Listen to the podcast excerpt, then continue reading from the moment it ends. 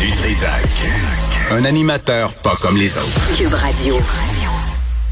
Maria Mourani est avec nous. Elle prend euh, la relève de Joseph Facal qui est allé euh, se faire greffer des cheveux sur, dans un tout inclus euh, quelque part à Pointe Punta Cana, je ne sais pas. Maria, bonjour. Merci d'être avec nous. Bonjour, Benoît. non, les gens savent, c'est une blague. Euh, juste un mot. Je sais que tu veux parler d'impôts, mais je parlais tantôt avec Richard là, de ce... Puis je sais que je, connais les boutons sur lesquels je dois appuyer là, dans ton cas. Euh, c'est André, André Fèvre qui est un pédophile fier de l'être, qui qu'on a retourné en dedans, euh, à peine libéré de six ans de pénitencier, a, ciblé un jeune, un jeune euh, d'apparence mineure euh, parce qu'il voulait revoir ses amis pédophiles, il voulait se faire un, autre, il voulait le, le pas le séduire, on séduit pas un enfant, on le viole. Qu'est-ce qu'on fait avec ces types-là, euh, Maria? Qu'est-ce qu'est-ce qu'il y a à faire? Là, moi, j'ai proposé de bracelet électronique autour de la bisonne qui buzzerait dès qu'il approche une école. ben écoute, ça dépend, ça dépend de, du pédophile. C'est ça, c'est qu'il y a des pédophiles qui sont euh, irrécupérables, je te dirais, il y a, y a rien à faire. Et même pour avoir discuté euh, à un moment donné euh, avec un psychiatre éminent que je ne nommerai pas. Euh, j'ai voulu voir si c'était moi qui exagérais là, donc je lui avais posé la question. Il m'a dit dans 95% des cas des pédophiles c'est irrécupérable. Donc euh, pour te dire. Euh, maintenant, lorsqu'on parle de pédophiles incestueux, donc des gars qui touchent leurs enfants ou des beaux-pères il y a possibilité de récupération après des traitements euh, ben, qui s'adressent aux agresseurs sexuels là, sur des mmh. mineurs. Mmh. Euh, mais encore là, c'est-à-dire que quand on lit les recherches, on parle soi-disant de succès, mais comment on définit le succès? Moi, je suis toujours très sceptique avec ces recherches-là. Ils ont beau en faire euh, je demeure sceptique. Il y a, il y a un livre qui est sorti sur les délinquants sexuels dernièrement. Je le lis parce que ils, euh, ils veulent amener une autre façon de voir la délinquance sexuelle.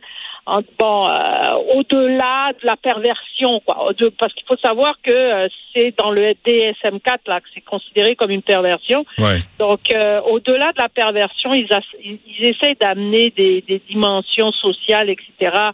Euh, mais moi, j'accroche pas à ça parce que j'ai travaillé avec des pédophiles, euh, même avec des individus en, au centre régional de santé mentale, et peux te dire qu'il y a une préférence sexuelle pour les enfants. C'est pas vrai qu'il y en a pas, hmm. euh, parce que c'est pas tous les hommes ou toutes les femmes, parce qu'il y a quand même une petite proportion de femmes, très très peu, mais il y en a mais c'est pas tous les hommes qui vont être attirés sexuellement par le corps d'un enfant. Là, mais en, même temps, Maria, quand tu lis que ce André Fèvre euh, avait écopé de 12 ans de pénitencier en 2020, je suis pas fort en mathématiques, mais il me semble que ça nous amène en 2032. Chris, il me semble qu'on devrait calculer le père de la petite fille de Granby demain va mm. pouvoir faire une demande de libération conditionnelle. Ça s'est passé en 2019, on est en 2023. Il me semble, je suis pas fort en mathématiques, il me semble c'est pas ça quatre ans de pénitencier? Ben, c'est parce que euh, lorsque quelqu'un est sentencé, sa sentence est divisée euh, dès qu'il arrive au pénitencier, elle est divisée en plusieurs parties en semi-liberté. Il peut avoir droit au un sixième, au un tiers, au, à la libération d'office, c'est-à-dire euh, aux deux, aux deux tiers. Donc, c'est tout divisé. Maintenant, ça ne veut pas dire que c'est un automatique. D'abord, il y a, une loi sur le système correctionnel qui établit des critères de quand tu peux analyser si la personne est éligible au un sixième, au un tiers, au deux tiers. OK? Et euh, tu peux aussi faire des maintiens en incarcération. Moi, où j'étais, j'en ai fait un méchant paquet de maintiens en incarcération. C'est-à-dire qu'aux deux tiers, selon la loi, quel que soit le délit, quelle que soit la dangerosité, on est obligé de les laisser sortir. La loi, elle est faite comme ça. À moins qu'on fait un maintien en incarcération il n'y a pas beaucoup d'agents qui aiment ça, faire des maintiens en incarcération, parce que c'est extrêmement complexe de, de, de faire l'évaluation du risque. C'est-à-dire, ça passe en commission. national des libérations conditionnelles et tu dois démontrer au commissaire, généralement ils sont trois dans ce genre de cas-là, que tu es certain presque, qui te demande d'avoir une boule de cristal comme quoi le gars, il, va récidiver dans les 24 heures. Hmm. Donc, c'est pas tous les agents qui ont euh, envie de faire ce genre de rapport, qui ont l'habileté de faire ce genre de rapport. Euh, faut vraiment vouloir. Il faut vraiment avoir un cas là, à la face même là, que tu es sûr c'est un gros dangereux, que s'il sort, il va, il va récidiver très rapidement. Et ça, tu peux pas le prévoir. une fois qu'il est en prison, tu peux pas prévoir son comportement. Tu peux t'en douter, mais tu peux pas le prévoir euh, dans, à l'extérieur. Jamais tu peux prévoir à 100%. Ce que tu peux, et c'est ça que les criminologues sont, euh, disons, entraînés à faire. Et il faut pas oublier une affaire. Quand un agent de libération qui techniquement est un criminologue fait ce genre d'évaluation, il est imputable techniquement, il est imputable. C'est-à-dire, si la personne récidive, là, ça va brasser à l'intérieur, là. Hmm. Euh, techniquement, je te dis encore. Mais bon, j'en ai vu des vertes et des pas mûres. Mais tout ça pour te dire quoi? Que quand on fait l'évaluation du risque, moi j'en fais pour les tribunaux aussi, par exemple. Quand tu fais une évaluation du risque, tu vas dire si tu penses que le risque il est faible, il est moyen ou il est élevé. Quand il est élevé, là, c'est sûr que les gars, là, on les laisse pas sortir. Hmm. Quand il est moyen, là, on les sort avec vraiment euh, beaucoup de surveillance. Puis quand c'est faible, on sait que les gars, on peut les laisser sortir. Ils coûtent cher en dedans, d'une part. Puis ça sert à rien de les criminaliser davantage. Mais les pédophiles, ok. Quant à moi, leur risque de récidive est toujours élevé. Parce que tu ne sais pas, même quand ils font des traitements, euh, parce qu'on leur apprend ce qu'on appelle euh, euh, la prévention de la de la récidive, donc de la rechute, on leur apprend comment ils ont comment ils en sont venus à commettre leur acte. Parce que ça ça ça vient pas comme ça du jour au lendemain.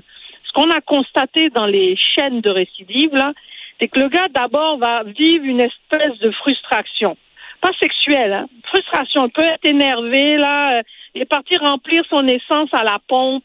Puis euh, le, le, le, gars ou la fille qui l'a servi euh, l'a très mal servi, il est de mauvaise humeur. Puis sa journée se passe très mal.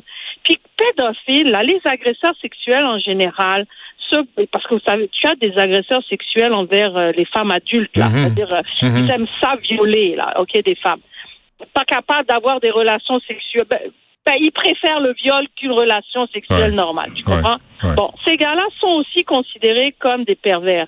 L'affaire à dire, c'est que quand ils vont accumuler des frustrations pendant un jour, deux jours, trois jours, ils vont déverser la frustration dans la pornographie. Ils vont se mettre à regarder beaucoup de porno. Beaucoup, beaucoup, et les fantasmes vont embarquer. Donc, ils vont être envahis par la porno, la fantaisie et là, ils vont aller à la chasse.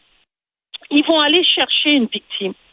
Et, et là, ça va être le, dépendamment du pédophile, il y a des opportunistes, c'est-à-dire il va, il va chercher des victimes comme ça par hasard. Il va aller tourner autour d'une école, un parc, etc. Ou la voisine d'à côté, parce que ça fait un mois qu'il a la spot. Ouais. Ou bien il a un profil type de victime. Il aime, par exemple, que les garçons. Il aime que les filles de tel âge à tel âge. Donc, dépendamment de son profil de victime, il va aller à la chasse. Hmm. Et, tu as d'autres sortes de pédophiles qui vont être classifiés pédophiles ou hébéphiles, c'est-à-dire qu'ils s'intéressent juste aux adolescents et non pas en bas de 12 ans, là, OK? Eux autres, ils vont, il y en a qui vont développer des stratégies où ils vont aller chercher ces enfants-là dans la prostitution. Ça, c'est moi ce, ce que j'ai pu constater. Ou bien ils vont aller se, se mettre en couple avec des femmes qui ont des enfants. Mhm. Ou bien, donc, où ils vont se mettre tout près d'une école, par exemple, d'une école secondaire. Donc, tu, et tu vas en avoir qui vivent énormément de souffrance d'être comme ça. Alors, ceux-là, tu peux trouver des tentatives de suicide, tu peux trouver des gars qui vont demander des castrations chimiques, euh, qui vont se faire suivre en psychothérapie ça va être un peu comme un toxicomane, c'est-à-dire il va devoir tout le temps se watcher. Hmm. Imagine, toi, là, dans ta vie, là, tu es tout le temps en train de te watcher. C'est épuisant. Donc, il y en a qui se suicident. Ouais. Euh, Maria euh, Mourani, merci pour ce, ce portrait parce que c'est une question qui est facile à régler quand tu es devant un micro en studio assis sur tes grosses fesses, mais dans la réalité, euh, on merci de le faire Maria là, parce que dans la réalité, c'est vraiment vraiment plus complexe. Hein? Beaucoup, Ouais. beaucoup plus complexe. Et, et même au niveau des traitements, écoute, ça fait... euh, ouf, je pense que j'ai commencé à travailler dans ce milieu-là autour des années 2000. Et ben, depuis les années 2000, on a des traitements pour les, les délinquants sexuels. Hmm. Puis la Macasa, là, c'est un pénitencier spécialisé sur ces gars-là. Puis malheureusement, oui, on peut contrôler. Ceux qui prennent le traitement sont moins dangereux. Ça ne veut pas dire qu'ils sont pas dangereux. Ils sont Ouais. moins dangereux que ceux qui n'en font pas. Hmm. Ceux qui réalisent qu'ils ont un problème sont euh, sur la voie, si tu veux, de se prendre en main, contrairement à ceux comme ton type là qui lui euh, s'en fiche complètement. Et puis il y en a même qui, qui participent à des à des groupes de discussion pédophiles. Ouais. Il y en a même qui font de l'activisme pédophilique. Hmm. Ça, c'en eux- était un, ça. Un, un groupe là, Voilà. qui en faisait la promotion. Maria euh, Mourani, on va sûrement se reparler. Un gros merci. Avec grand plaisir, Benoît. Salut. Bye bye.